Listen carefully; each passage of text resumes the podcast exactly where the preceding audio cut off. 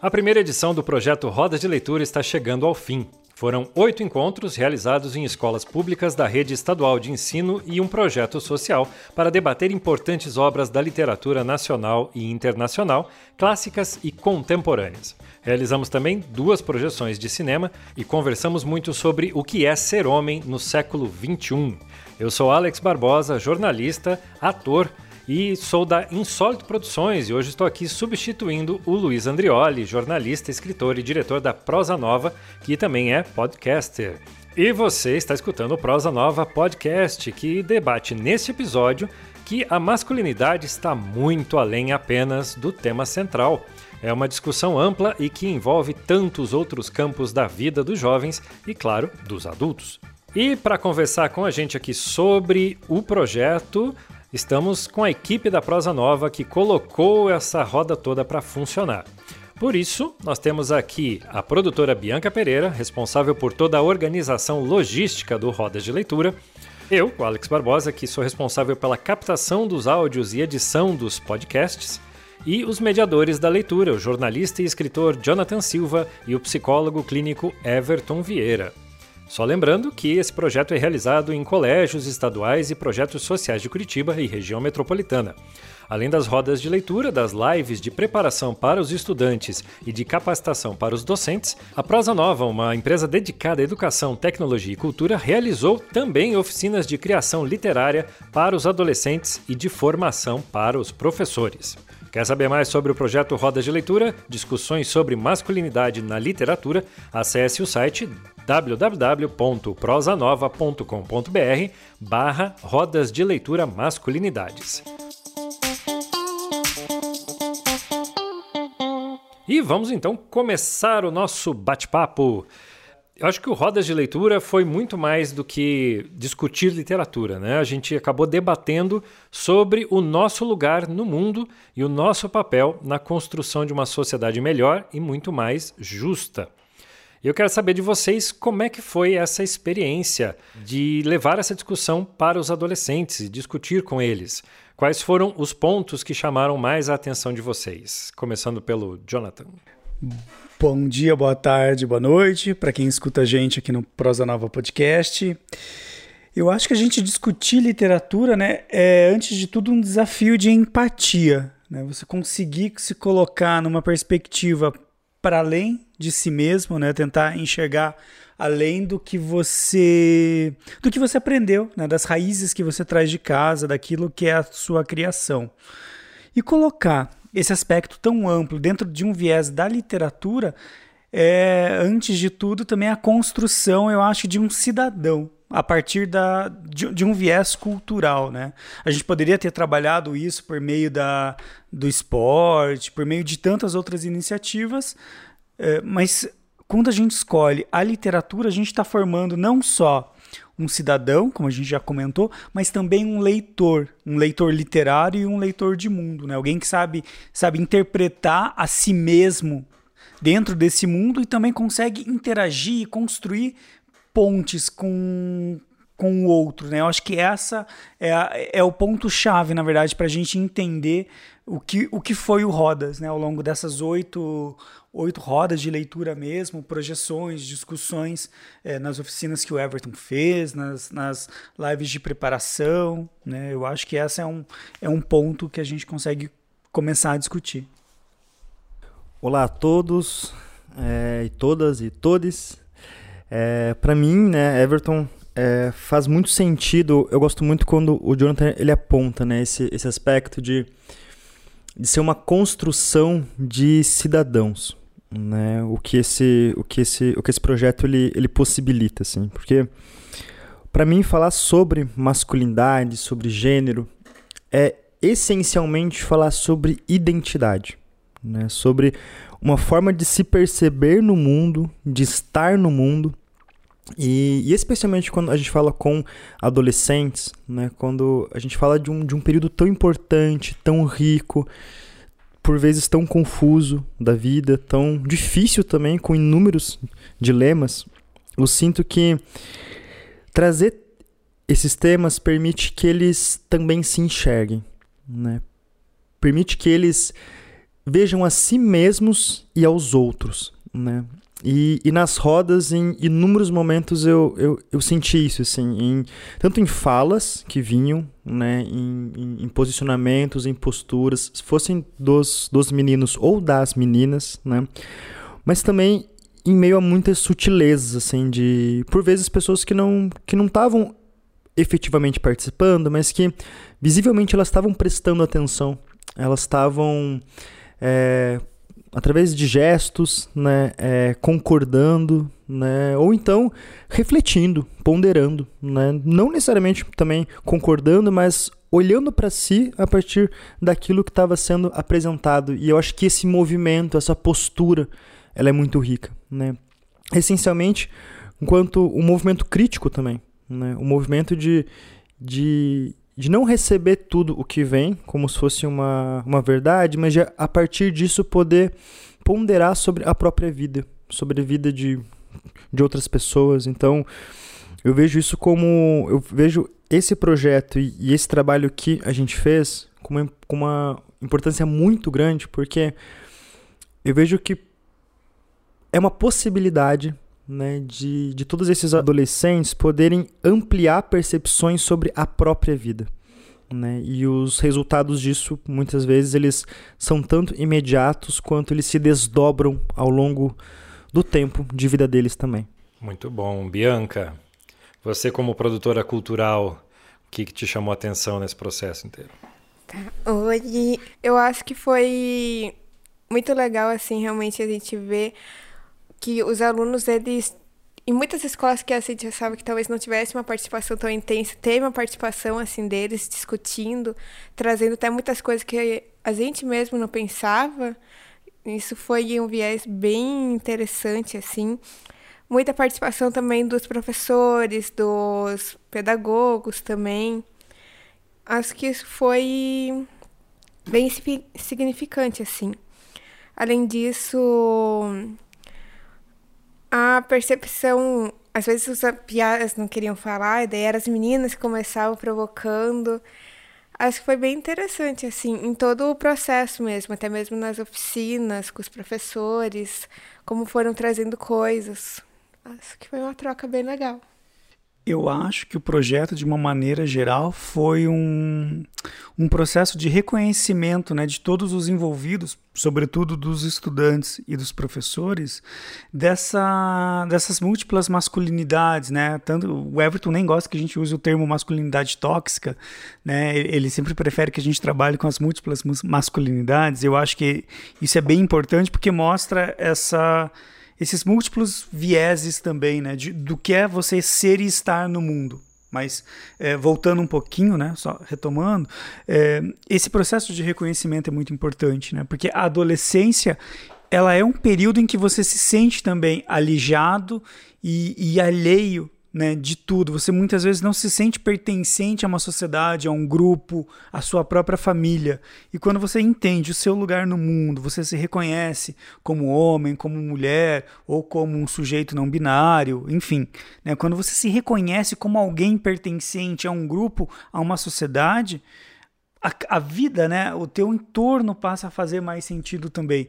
Eu acho que o projeto ele, ele, a gente conseguiu vislumbrar vários lampejos desse tipo de, de reconhecimento que a gente vai ver em desdobramentos daqui muitos anos, né? É um processo de maturação. Acho que esse ponto também foi um ponto que, que me chamou muito a atenção né, que me chamou bastante para reflexão também sobre o que é o Roda de Leitura. É, até porque a gente tem uma, uma falta muito grande de espaços de expressão efetivamente, né? Nós vivemos numa uma era de redes sociais, mas que as pessoas não podem expressar o que elas realmente estão sentindo, né? Acabamos tendo um, um recorte da realidade muito mais voltado em mostrar o quão feliz você consegue ser do que uh, de repente, as dificuldades que você está passando, coisas do gênero. Então, quando você abre para esses adolescentes que estão descobrindo o mundo, né, o mundo deles agora, o que vai ser o mundo deles, você abre essa possibilidade de debate de, de coisas tão íntimas como a gente viu nas rodas todas, de um lugar seguro que com certeza não saiu daquele, daqueles debates essas informações, esses desabafos, esse lugar de expressão dos adolescentes não saiu dali, não foi, não virou chacota lá fora, né? Com certeza foi um lugar de, de muito respeito. Né? Eu acho que isso é bem, foi bem interessante também a gente ver na, no Rodas de Leitura, né? E seguindo então aqui agora para o Everton. A gente estava falando né, das múltiplas masculinidades e a masculinidade problemática está atrelada a muitas outras questões também delicadas e que precisam ser tratadas com afeto e cuidado. Qual foi a sua percepção a respeito das formas como os jovens de 2022 estão lidando com a masculinidade? Será que a gente está presenciando algum avanço nisso? Essa experiência, ela me fez perceber de forma muito clara, assim, que sim, felizmente tem, temos avanços, né? Ao longo de, de várias rodas, de vários encontros, assim, para mim foi um, um, exercício de, de perceber, de fazer essa, essa, essa comparação mesmo, né? Com como é a forma que esses jovens, que esses adolescentes, eles se colocam hoje a respeito desse tema, da maneira como eles se sentem, da maneira como eles expressam aquilo, aquilo que vivem, o que eles veem do mundo, e como que era na época em que eu tinha né, a idade deles, 15, 16, 17 anos, e as conversas que eu tinha com os meus amigos, né, os, os temas que eram que apareciam nesses, nesses espaços, né? E ao mesmo tempo, óbvio, né, em que tem similaridades, mesmo com uma distância temporal aí de, no meu caso, uns 15 anos, né?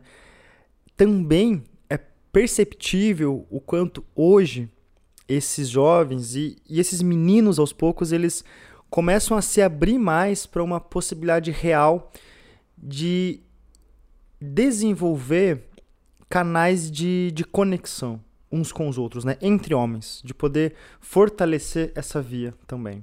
Né?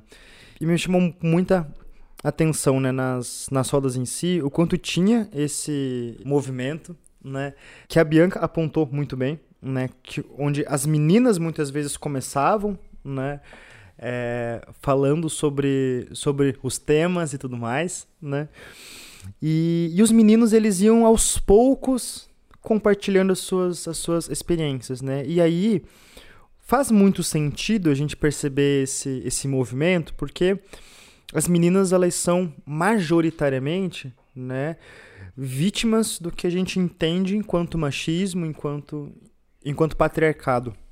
E quem percebe mais intensamente, ou quem percebe antes né, as suas próprias correntes, o seu próprio sofrimento, começa também a debater isso muito antes. Né? Nas rodas a gente falou muito o quanto que os meninos também são vítimas desse, desse sistema é, machista, opressor, só que como isso acontece de uma forma muito mais sutil, muito menos explícita, em muitos momentos, é muito difícil, por vezes, perceber que isso te acomete também.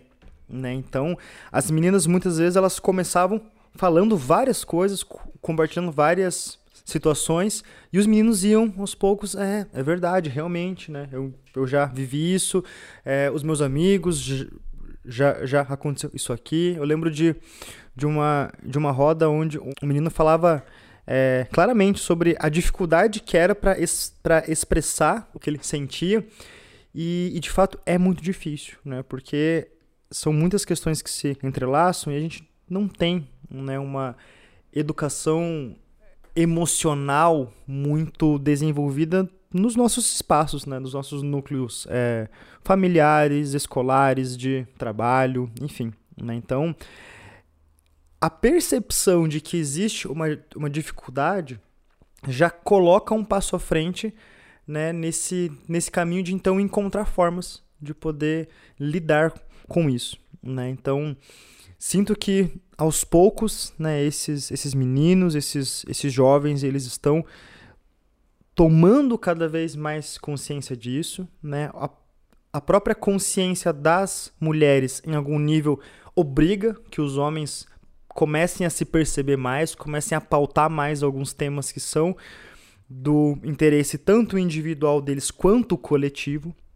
Né? Então eu, eu vejo essa, esse posicionamento feminino como muito importante, também, porque desperta esse, esse tom de, ok, homens precisamos fazer alguma coisa, né? E para além disso, esse, esse debate so, sobre gênero, né, sobre questões envolvendo gênero, já faz parte do universo deles. Né? Eles já estão inseridos em um mundo onde isso é sim, é o feijão com arroz. Né? Diferentemente da gente, né? Que a gente já é um, né, a nossa, a nossa, as nossas gerações, enfim, elas isso foi aparecendo no meio da nossa da nossa caminhada e a gente foi tendo que meio que entender, que adaptar, mas como é que é isso? O que que isso está querendo dizer? E eles não. Eles já estão muito antenados nisso, né? Então, sendo algo tão característico do universo deles, né? Isso já faz com que isso seja muito mais assimilável para que eles possam então aprofundar ainda mais esses, esses processos que a gente está também buscando né, dar mais consistência. Mas você sabe, Everton, que pegando até o, gancho do que você comentou sobre a expressividade e a capacidade de expressão dos meninos, né, de uma maneira geral, do homem, né, do ser masculino, é, é, muito difícil, né, a gente conseguir expressar a emoção, expressar a própria fisicalidade do corpo, né? A dança, a dança nunca é vista como uma coisa masculina. O bailarino de balé clássico, ele nunca é visto como um sujeito masculino viril, entre aspas, né? Eu acho que vem muito dessa, dessa, desse silenciamento, e aí eu não coloco o, o homem como vítima, mas é, como uma, uma consequência né, de inúmeros processos. Né? O homem ele está inserido nesse processo de silenciamento das suas, das suas expressões. Né? É, tem aquela música do Belchior, né? Ah, o rapaz delicado e alegre que requebra demais, que é uma referência ao Ney Mato Grosso, né, que era um cara que tinha, né, ali na, na, ainda tem, né, aos 80 anos, mas no auge dos secos e molhados, na década de 70, tinha uma, uma expressividade corporal muito grande em palco, né? Realmente requebrava, rebolava, eh, tinha uma voz mais aguda, tudo isso chamava atenção, ainda chama hoje em dia, né? Mas vem eh, essa nossa perplexidade diante dessas masculinidades que não estão tão atreladas ao, ao que a gente espera do que é ser homem, né? Essa, essa perplexidade vem dessa incapacidade que a gente tem de enxergar o que é ser homem no para além do, do, estereótipo, né? Para além do, do, do lugar comum que a gente que a gente imagina, né? Eu vou aproveitar o gancho também. Eu sou pai de, de adolescente, né? Sou padrasto de um, de um piá de 21 e tenho um de 15. E a gente percebe como realmente mudou a relação com essas novas gerações, a, a, o lugar onde as coisas são faladas, né? Eu tenho hoje com o meu filho uma liberdade de, de conversar sobre assuntos complexos, de, de, desde filosofia mesmo, de vida, até política, até economia, sexualidade, com muito mais liberdade, muito mais intimidade do que eu tive com o meu pai. E, por consequência, o meu pai com o pai dele também. Né? Então, eu acho que para quem está disposto a trabalhar a sua masculinidade e alcançar um lugar de diálogo, é, abre-se um, um, campo muito vasto de, de, conversa. Né? A gente consegue criar filhos hoje que estão muito mais preparados para dialogar do que eles estavam antigamente.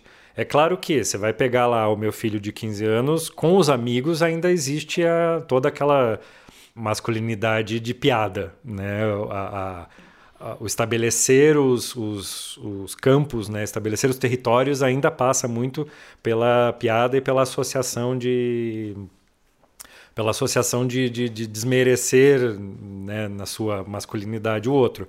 Mas aí, também existem alguns lugares de carinho pelos amigos que é muito interessante de ver.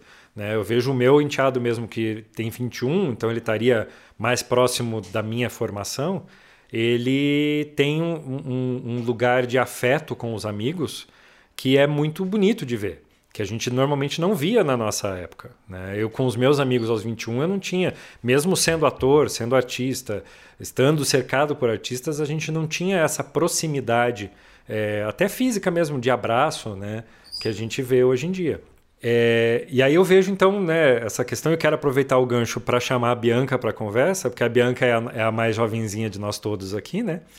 E ela está mais perto agora dessa geração que está vindo do que nós, né? Nós já somos uma, uma idade mais próxima dos pais, né? Eu quero saber da Bianca o, o que, que como é que é esse processo para você que está mais perto dessa galera, né? Acabou de sair, saiu há pouco tempo da faculdade, é, tem ainda lembranças mais vívidas do ensino médio, enfim, está convivendo, né, com a galera. Eu quero saber o que, que a Bianca nos diz. É, faz pouco tempinho assim que eu saí do ensino médio. mas assim, se comparar, eu acho que na faculdade eu vi mais avanço, não sei se é porque isso é uma faculdade mais artista, assim, mas no ensino médio, assim, se comparar com o pessoal que a gente viu hoje, realmente tem um avanço maior, assim. E por parte dos meninos não é tanto, vejo mais por parte das meninas mesmo. Porque na minha sala até acho que a única que discutia era uma outra menina, assim, e o resto ainda trazia aquela mesma visão, assim, tipo, continuada de marxismo. Até por parte do. Você via muito por parte dos professores e. É, dos professores principalmente, assim, a, uma continuação dessa visão. Coisa que no projeto deu para perceber que eu, muitos professores abraçaram bastante, que, tipo, tem que mudar. Mas eu também não sei se isso tem um pouco a ver por causa que, como eu fiz informática, então é um meio muito predominantemente de homem. Então, ah, você vai fazer uma aula de informática, o professor tinha as meninas na frente, os meninos atrás. Ah, os meninos sabem a resposta? E os meninos não estavam prestando atenção na aula e eu e as meninas sabia o que estava fazendo. Mas ele sempre falava dos meninos. Você fez informática antes ou depois? No ensino médio, técnico. Ah, olha só. Então, era assim. Aí as meninas que. A turma era dividida em informática e administração. Aí tem algumas meninas que faziam administração. Por fazer administração, elas tinham um ego um pouquinho superior, porque elas faziam administração, não mexia no computador que nem coisa de menino. Aí tinha essas visões. Então dá para perceber uma mudança quando a gente vai numa escola, conversa sobre algo e as meninas trazem como tem que mudar, assim, sabe? O que eu ia, eu queria falar também é que você falou sobre um menino de 15 anos, eu tenho um irmão de 12. E dá para perceber também uma diferença, já que, tipo, ah, tem aquelas piadinhas ainda meio macista, mas aí você vê, tipo, ele vem e fala, ah, o meu amigo fez um comentário sobre a menina, daí eu vim e falei pra ele, isso é machismo, você não pode fazer isso. Então é legal como, tipo, três anos de diferença e já tem uma diferença também, de, tipo, uma mudança. E você, caro ouvinte, já pensou em fazer o seu próprio podcast, em estar do lado de cá dos microfones junto com a gente? Então vamos ver o que, que o Luiz Andrioli tem a nos dizer nessa mensagem que ele gravou pra gente. Olha, gente, só estamos nos conhecendo porque existe a mídia podcast. E eu gostaria muito que a Podosfera tivesse gente cada vez mais interessante, como você, por exemplo. Se você tem vontade de colocar o conteúdo no ar, através do podcast, quer entrar na Podosfera, a Prosa Nova pode te ajudar. Nós temos um curso fantástico que te ensina a criar, produzir, gravar, editar, distribuir e divulgar o seu próprio podcast. Não importa o conhecimento que você tenha hoje, a gente te ensina do zero, do zero ao sucesso. Por isso que o nome é Como Fazer um Podcast de Sucesso. Entre agora no prosanova.com.br/cursos. Além desse curso podcast, tem outros cursos super legais por lá, muitos gratuitos inclusive, para você dar aquele up na sua vida profissional, tá bom? Te espero lá. prosanova.com.br/cursos. Muito bem, voltando aqui para nosso bate-papo a respeito do Rodas de Leitura. É, lembrando que estamos aqui, né? Bianca Pereira, Everton Vieira, Jonathan Silva e eu, Alex Barbosa. Jonathan, uma das discussões que você trouxe durante alguns dos debates foi a ideia de projeto de vida. Você pode explicar o que, que significa exatamente e como que isso está atrelado ao desenvolvimento de uma masculinidade saudável?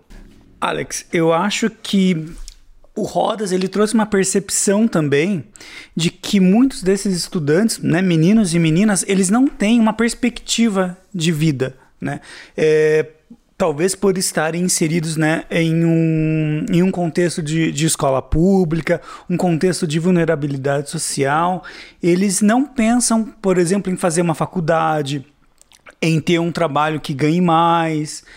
O olhar deles para a vida é um olhar muito mais imediatista e que resolve as situações de uma maneira muito mais instantânea. E aí a partir de, de, identificar esse problema mesmo, de identificar essa questão, é, tanto eu quanto o Everton, a gente trouxe para o Rodas, né, nas nossas discussões, a necessidade de mostrar para eles que não que é possível traçar um caminho a longo prazo, começar a pensar as suas próprias vidas para daqui muitos anos. Não me foge da memória aquela conversa que a gente teve numa das escolas em que os alunos eles não estavam interessados em fazer uma faculdade, eles não tinham uma perspectiva de ter um emprego que viesse é, de, um, de um estudo maior, de uma dedicação ao estudo. Eles não pensavam em complementar o estudo deles para além do ensino médio. E a gente discutiu sobre, ah, comprar Bitcoin, ser o novo Elon Musk, que você não precisa, né, para ser um magnata da informática, você não precisa estudar, você precisa apenas ter uma boa ideia. E a gente começou a identificar essa, essa ausência de um projeto de vida. Que vem muito de você não se enxergar, dentro daquilo que a gente já falou um pouquinho antes, não se enxergar como um sujeito do mundo. Então, muito mais do que estar no mundo, eles querem ser alguém. E esse ser alguém está automaticamente atrelado ao status. Tem um, um filósofo francês chamado Alain de Botton que ele fala justamente sobre esse desejo de status que pauta toda a nossa vida. É, o carro que nós compramos, a casa que nós temos, os nossos amigos, é, onde nós almoçamos, desde, né, desde as coisas mais simples, tudo isso está pautado pelo desejo de status que muitas vezes está também atrelado a uma falta desse, desse projeto de vida, essa necessidade, essa possibilidade de construir um futuro em que o jovem vá ser o protagonista da vida, da sua própria vida, né? Para ele não, não, não importa se ele vai ser ah, um, um empresário que aconteceu por acaso e não porque ele estudou, se ele vai continuar tendo um, um emprego, digamos, subalterno, entre aspas, né, ou visto assim pela sociedade, o que importa para ele é saciar as suas necessidades mais imediatas. É quase um desejo de sobrevivência e não um projeto de vida. E isso começou a me preocupar muito. Até porque, pela minha experiência, trabalhando em colégios particulares e tendo essa, essa outra perspectiva, eu comecei a cruzar essas duas possibilidades de formação do jovem. Um jovem que é, for, que é formado nas escolas particulares para ser protagonista, para ser um agente da sociedade, enquanto o da escola pública é formado para ser mão de obra barata. E é aí que a gente precisa quebrar esse ciclo. E uma das coisas que mais me deixou feliz foi esse, esse colégio em que a gente teve essa discussão, né? É, que um dos alunos ele queria ser jogador de futebol e aí ele não conseguiu, não passou nas peneiras. Ele não queria fazer mais nada, ele não tinha perspectiva nenhuma de fazer nenhuma faculdade, ele ia sair do colégio e ia trabalhar. Na, no, no, nosso último encontro do Rodas, nesse colégio em particular, a gente acabou visitando presencialmente três vezes por, por questões de coincidência mesmo, mas foi interessante para a gente ver a prática dessa reflexão. No final, no nosso terceiro e último encontro, ele já tinha a perspectiva de, nesse ano, cursar agronomia na federal. Quer dizer, aonde se deu esse ponto de virada? Eu acredito que o Rodas tenha uma pontinha de culpa, né? uma culpa boa, nessa nova percepção desse menino frente à vida. E a outra faz parte do seu próprio processo de, de pensar, o, seu próprio, a sua própria existência, né? Então, quando a gente fala em projeto de vida, quando a gente fala em masculinidade, a gente está falando, como o Everton já comentou, sobre identidade. Quem nós somos, quem nós queremos ser e qual vai ser a nossa presença no mundo, né? Então, vem, vem, vem dessa discussão, né? Essa ideia do, do projeto de vida. Até porque a, tanto a, o ensino quanto a literatura e as artes em geral, elas têm uma função de gerar pessoas questionadoras, né? E, e, levar até para uma autorreflexão, autoanálise, entender como você pode fazer as perguntas corretas para mudar aquilo que você está existindo no momento, né? Como você está existindo naquele momento. Aproveitando um gancho do Desculpa, você quer complementar? Dizer. Pode complementar. Não, eu ia só comentar que você dizer não, né, sobretudo quando você está em, em, um ambiente de vulnerabilidade, é um ato de coragem muito grande. Você poder dizer não para as coisas que te, te impõem diante da, da escassez que você já possui. Você dizer não e você se colocar num processo de protagonizar o futuro que você quer é um ato de muita coragem e ousadia. Com certeza. É assumir a autorresponsabilidade, né? É, exatamente. E eu só queria aproveitar o gancho que você falou da, da questão do consumo, né? De, de ser reconhecido através do que você possui, não pelo que você é. E trazer para o Everton aqui. É, que a gente, quando a gente vai falar de masculinidade, muitas vezes a gente está lidando com estereótipos, né? É possível a gente usar essa lógica do estereótipo a favor de um debate que realmente desconstrua os lugares comuns do que é ser homem? Eu acredito muito, Alex, que para a gente poder mudar uma realidade, a gente primeiro tem que perceber ela como existente. Né? Então, os, os estereótipos eles existem. Nós utilizamos muitas vezes uma energia muito grande para entrar dentro desses estereótipos e permanecer neles. Né? E uma coisa que eu, inclusive, busco trabalhar com algumas pessoas que eu atendo na, na clínica, com alguns homens, né? É o quanto que, ao mesmo tempo que uma mudança ela demanda energia, permanecer no mesmo lugar também demanda energia. Porque quando você precisa performar um certo estereótipo, que muitas vezes não dialoga verdadeiramente com quem você é, com o que você deseja, com o que você sente, com o que você gostaria né? Isso envolve uma uma postura que ela que ela é por vezes muito desgastante também, extremamente cansativa, né? Então, perceber que os estereótipos se fazem presentes no nosso mundo e que a gente busca e deseja, porque a gente aprende isso, porque a gente a todo momento está sendo exposto a situações que demandam isso da gente, né? Então a gente busca estar nesses, nesses, espaços, perceber isso é o primeiro elemento, né? Para que a gente possa, então, através de, de, um processo que eu não tenho dúvida, ele não é curto, né? Ele é, ele é longo, ele é profundo e é necessário, né? É, a partir desse momento de reconhecimento, aí sim a gente pode começar a pensar novas, novas possibilidades, entendendo o que? As dificuldades, os bloqueios, os percalços, os não aprendizados que a gente tem, os elementos que muitas vezes nos faltam, porque quando a gente fala, né, achei muito importante que o Jonathan estava tava comentando, né, sobre essa percepção dessa, dessa busca por ser alguém né? Que muitas vezes ela vai se, se encaminhando por esses lugares, né? Do, do ter, né? Do exercer poder, do ter bens e tudo mais, porque nesta sociedade, né? Capitalista e tudo mais, isso ocupa um lugar. A partir disso é que você pode ser, né? Dentro desse nosso contexto, o ter ele passa a ser quase que um sinônimo de ser, né? E aí a gente precisa repensar profundamente isso, né?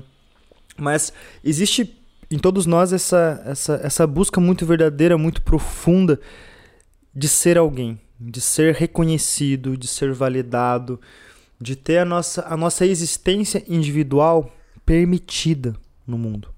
E a partir desse, desse desejo tão, tão profundo, tão, tão intenso que cada um carrega né, na, na sua vida particular, eu vejo que faz muito sentido a gente partir desse lugar dos estereótipos justamente para essa desconstrução, para esse lugar de olha o quanto que o estereótipo, ao mesmo tempo que nos concede algum exercício de poder nesse mundo, algum exercício de, de validação, ele também nos aprisiona, ele também nos reduz, ele também faz com que muito daquilo que nos habita, que, que é a expressão mais genuína, mais orgânica, mais visceral de quem a gente é, fique suprimida.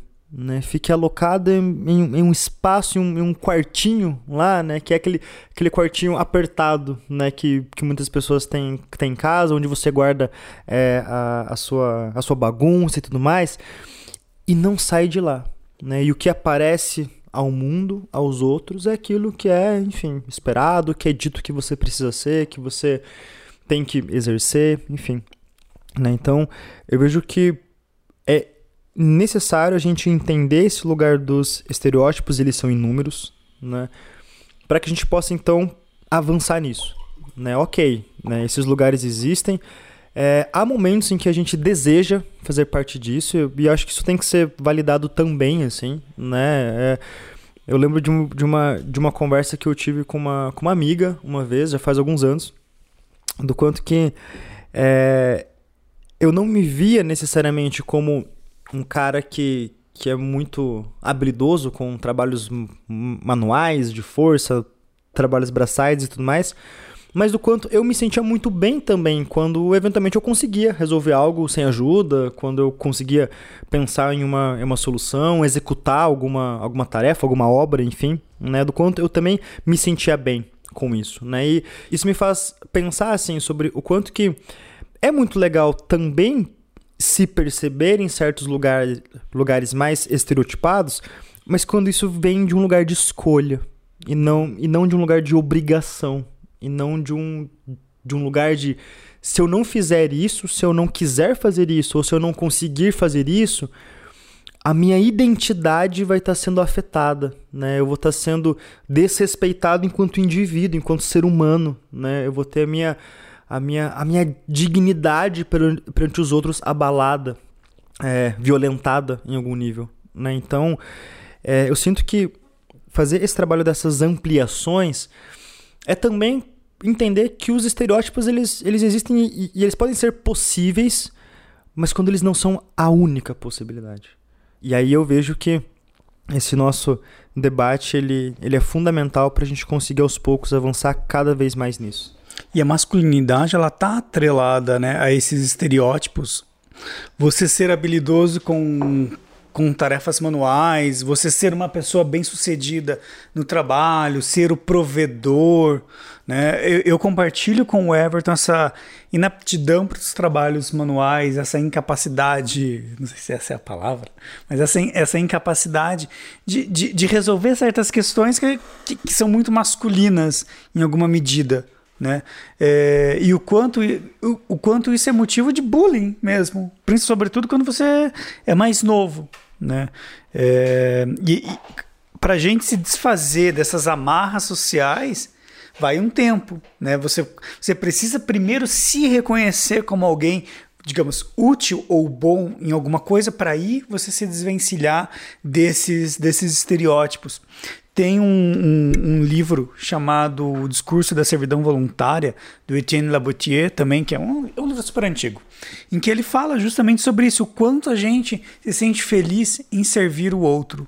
Né? E, e muitas vezes, para a gente servir o outro, né, servir a sociedade, no caso ele vai falar do servir o rei, é, a gente deixa de fazer as nossas próprias vontades, né, ter os nossos próprios desejos atendidos por nós mesmos. E às vezes o desejo é o quê? é não fazer nada. Pode ser não fazer nada. Pode ser não, não, não passar pela frustração de ter que, sei lá, furar uma parede e não, e não conseguir fazer direito. Enfim, né? Só, só pegando mesmo o gancho disso que você comentou, porque eu acho que quem está escutando a gente, sobretudo os meninos, eles podem passar por essa mesma frustração de não se enxergarem como homens nesse espaço de uh, nesse espaço maker, digamos assim, né, de você ir lá e fazer. Não é nem não é para todo mundo, né? Assim como eu sempre digo que eu gosto muito de ser dono de casa, né? De fazer, eu gosto, gosto mesmo. É, adoro limpar a casa, acho demais. E tá tudo bem, né? É isso. A gente faz o que a gente consegue fazer e, e, e tem que se enxergar como um sujeito perante, perante a sociedade a partir das suas possibilidades. É, e se amplia, né? Uh, o sujeito que não gosta de esportes, o sujeito que. Nossa, totalmente. Uh, de repente, você, você só pode fazer palavras cruzadas, por exemplo, se você for velho. É. Né? Você não pode ser um jovem que gosta de, de palavras cruzadas, mesmo a leitura, né? Às vezes Sim. você ser uma. Eu era um adolescente que passava mais tempo na biblioteca do que jogando no, no intervalo. Né? E também sempre fui muito perseguido na escola por conta disso. Mas é, era o que me dava prazer na hora do intervalo, era ler. Exato. Não era ir, ir tentar um esporte que eu não ia conseguir nem ser é, incluso, né? nem ser incluído no, na brincadeira. É, não, é bem isso. A gente está chegando em época de Copa do Mundo agora, né? A gente está gravando há dois dias de começar a Copa do Mundo. Ela é o, o, a prova né, desse estereótipo do menino que tem que gostar de futebol. Eu sempre detestei. É, que, que tem que saber jogar, que tem que ser né, torcedor patriota, vestir o verde e amarelo, sabe? E não é, né? Não precisa ser assim, né? Eu acho que quanto mais a gente desconstrói esse estereótipo, mais a gente permite outras identidades e outros projetos de vida. E ainda nessa linha, é engraçado que apesar de ter toda essa esse bullying, né, mesmo que você falou da questão do menino que estuda é, em vez de, de praticar um esporte, por exemplo, ainda assim esse o lugar do conhecimento, né, o, o, detentor do conhecimento ainda é o homem, né? Como é que na tua experiência, eh, Jonathan, como professor, como é que você está vendo isso? Está mudando de lugar, está deixando de ser esse lugar de hegemonia masculina, ser o detentor do conhecimento, apesar da gente saber também que grandes é, acontecimentos da história da ciência foram feitos por mulheres, né? A gente estava até falando anteriormente que da, da, questão da informática, né? A, a pessoa que colocou efetivamente o homem na Lua era uma mulher. Os cálculos matemáticos todos foram feitos por, por uma mulher. Uh, recentemente a gente teve uma fotografia, entre aspas, do, do buraco negro. Foi uma, uma, cientista brasileira, inclusive, que fez todo esse processo. Na pesquisa da Covid, a gente teve uma brasileira também envolvida. Então, os grandes eventos. É, científicos envolvem muitas mulheres muito potentes, mas que acabam sendo invisibilizadas às vezes pela até pela própria divulgação científica, né? Como é que está nessa questão de sala de aula? Como é que você tem visto isso? Olha, e eu amplio ainda as observações que você fez. A, a invenção do rock é, foi por uma mulher, né? A, a pioneira do rock foi a, a, irmã Rosetta, né? Que era uma grande guitarrista, uma grande cantora que misturava né, já o blues com, com outros ritmos e, e deu a, origem para aquele rock que a gente conhece ali do, do rock clássico, né? Então, isso é muito importante de a gente, de a gente também colocar, né? O quanto a mulher ela é protagonista, mas ela está apagada dessa, desse pioneirismo em vários campos, seja científico, seja artístico e seja doméstico, inclusive. É bem importante. Inclusive o Wi-Fi, né? O Wi-Fi é uma tecnologia inventada por uma atriz de Hollywood. O conceito né, da tecnologia do Wi-Fi foi inventado por uma atriz de Hollywood que daí tinha dois preconceitos. O fato dela ser atriz e o fato de ser mulher. E ela que teve esse conceito todo desenvolvido. Nossa, isso eu não sabia. É, mas respondendo assim bem diretamente a sua pergunta, e pegando tanto a, a, a, minha experiência né, dentro da sala de aula, na universidade, quanto também isso que a gente vivenciou na, no projeto do Rodas de leitura, as mulheres, de uma maneira geral, elas têm muito mais interesse e sede por conhecimento. Assim, isso é básico, né? É, seja os cursos que eu dou, sei lá, como o storytelling mais recentemente, ou crítica literária, ou as matérias de pós-graduação e tal, majoritariamente são mulheres uh, os estu as estudantes. É, é, incrível como elas têm não só a, a disponibilidade e a disposição de estar em sala de aula, mas uma sede de descobrir né, uma sede de descoberta e de transformar aquilo, aquele conhecimento em alguma ação prática. Eu acho que, em alguma medida, hoje em dia as mulheres, e aí eu, eu, acho que até a Bianca pode complementar depois ou me corrigir se eu estiver falando bobagem, é, o quanto as mulheres elas, elas estão percebendo que elas precisam de vez e voz. Porque né, é, é, quando a gente pensa que, sei lá, há 50, 60 anos, uma mulher ela ficava em casa, né, ela não podia ter autonomia, ela, né?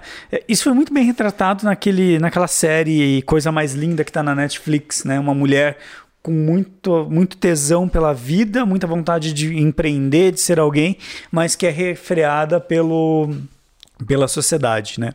É, eu acho que a partir do momento em que a mulher ela toma essa consciência e ela começa a buscar os seus espaços e os seus lugares, ela começa também a, a buscar a historicidade daquilo que foi produzido por outras mulheres. Tudo isso que a gente citou. Né?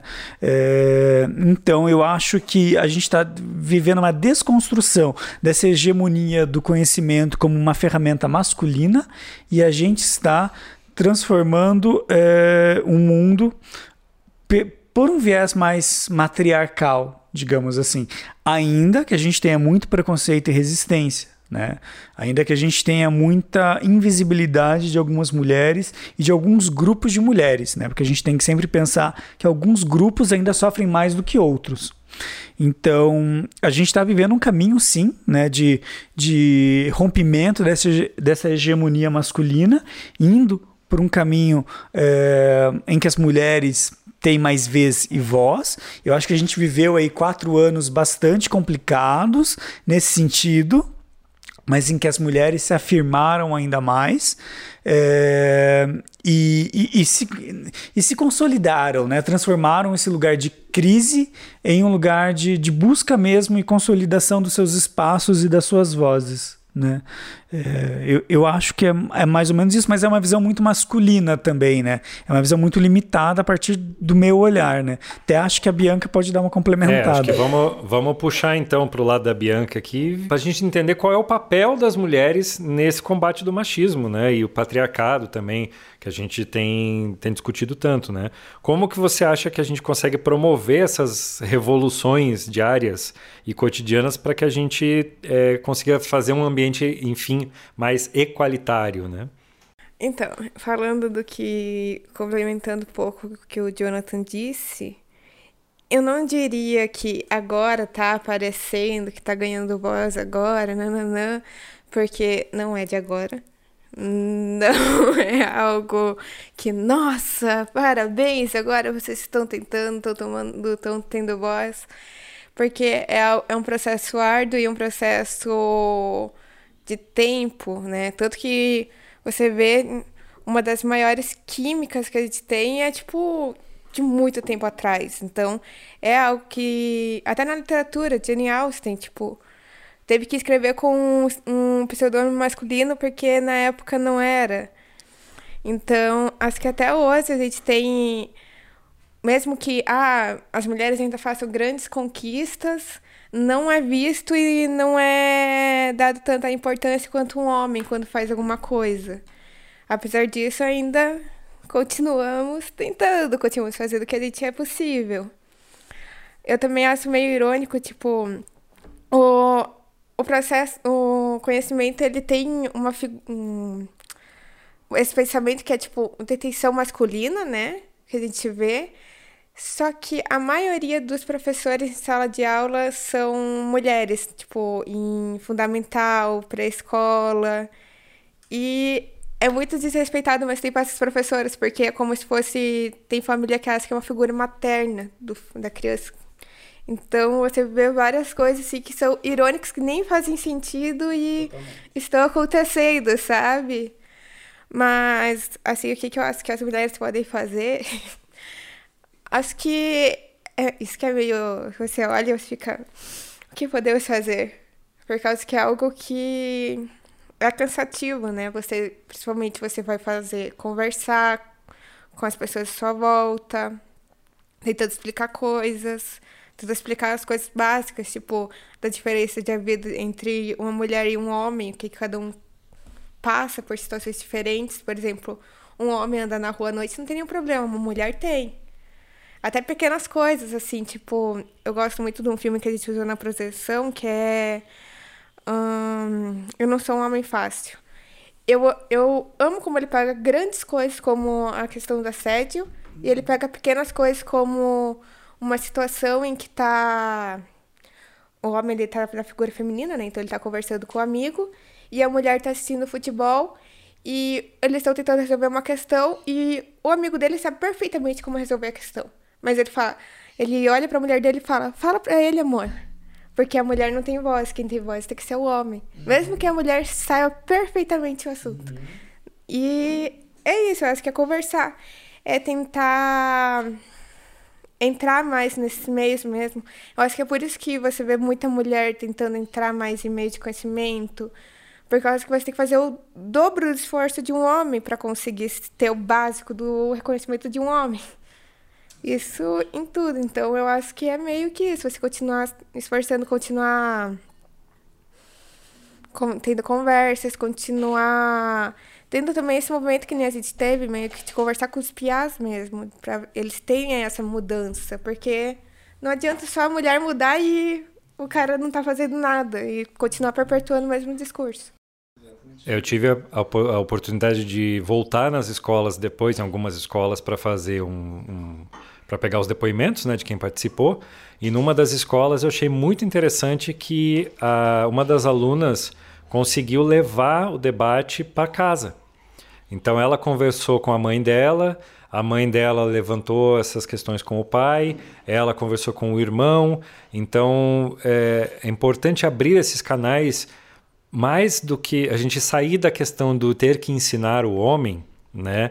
que realmente eu entendo que é muito cansativo e é cansativo em qualquer um dos aspectos, desde o negro que tem que ficar ensinando para o branco que ele não pode sair na rua em qualquer tranquilamente quanto, tanto quanto um homem branco, é, até a mulher tem que ficar ensinando para o homem veja bem o que, que eu passo, eu tenho eu sofro assédio, eu sou considerada mais burra do que você, é todas essas questões de ter que ficar ensinando, elas são realmente muito cansativas, porque são é, é, são coisas de bom senso às vezes, né? Falta de bom senso que as pessoas se aproveitam de uma falsa falta, falta de bom senso para é, adquirir uma vantagem, né? Um privilégio mesmo.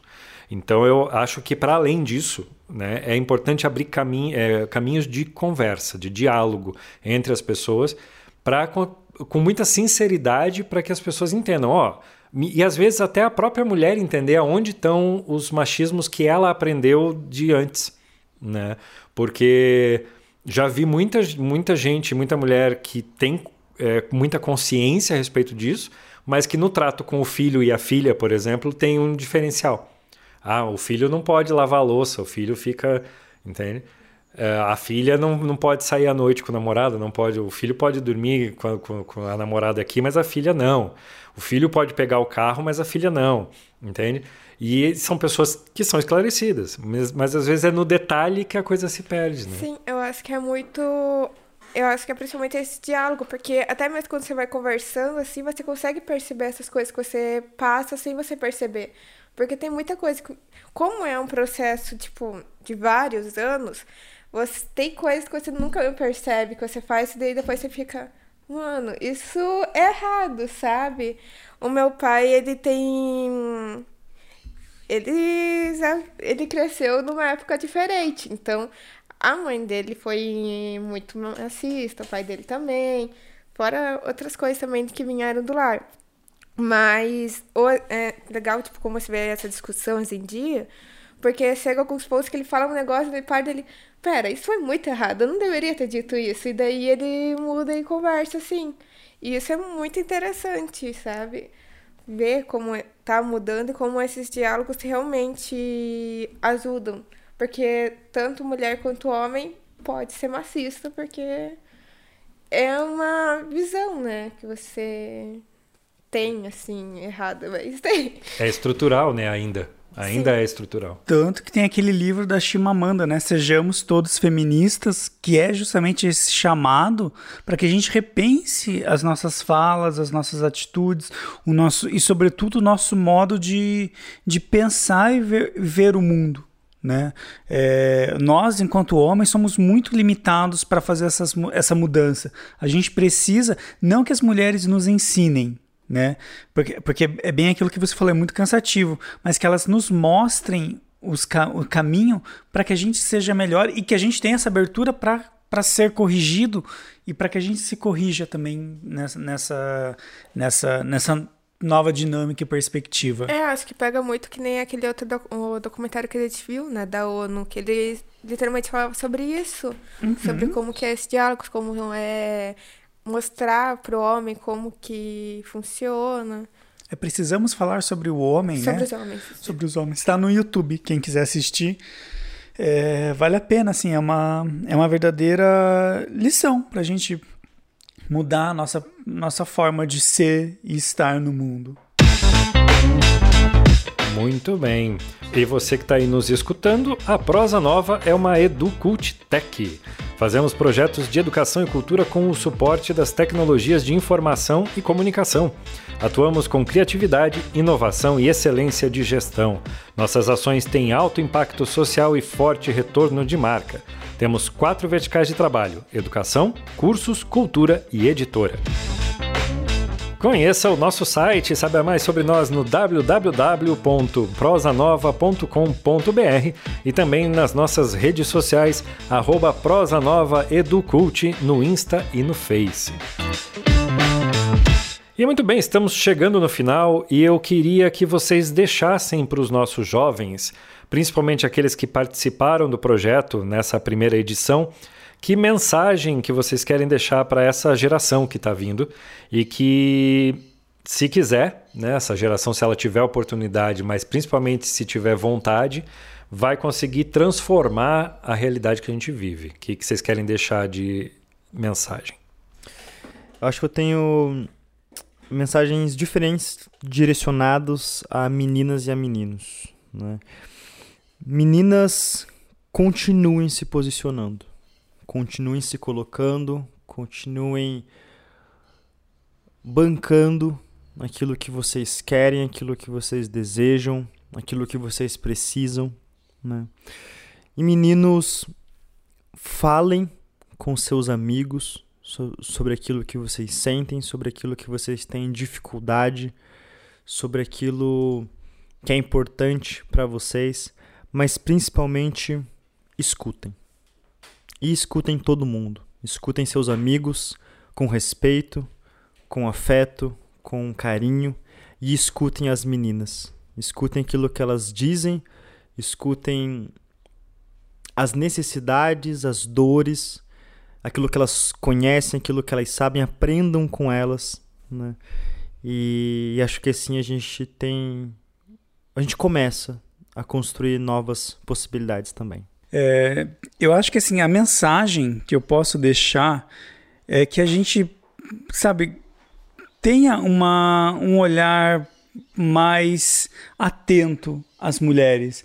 Aquilo que Everton falou, né? As suas necessidades, as suas demandas, que nós também tenhamos um olhar mais atento ao que as mulheres produzem. Né? Vamos ler né, mulheres, vamos assistir filmes produzidos por mulheres, vamos pesquisar, valorizar uh, as pesquisas científicas, as produções científicas e acadêmicas produzidas por mulheres.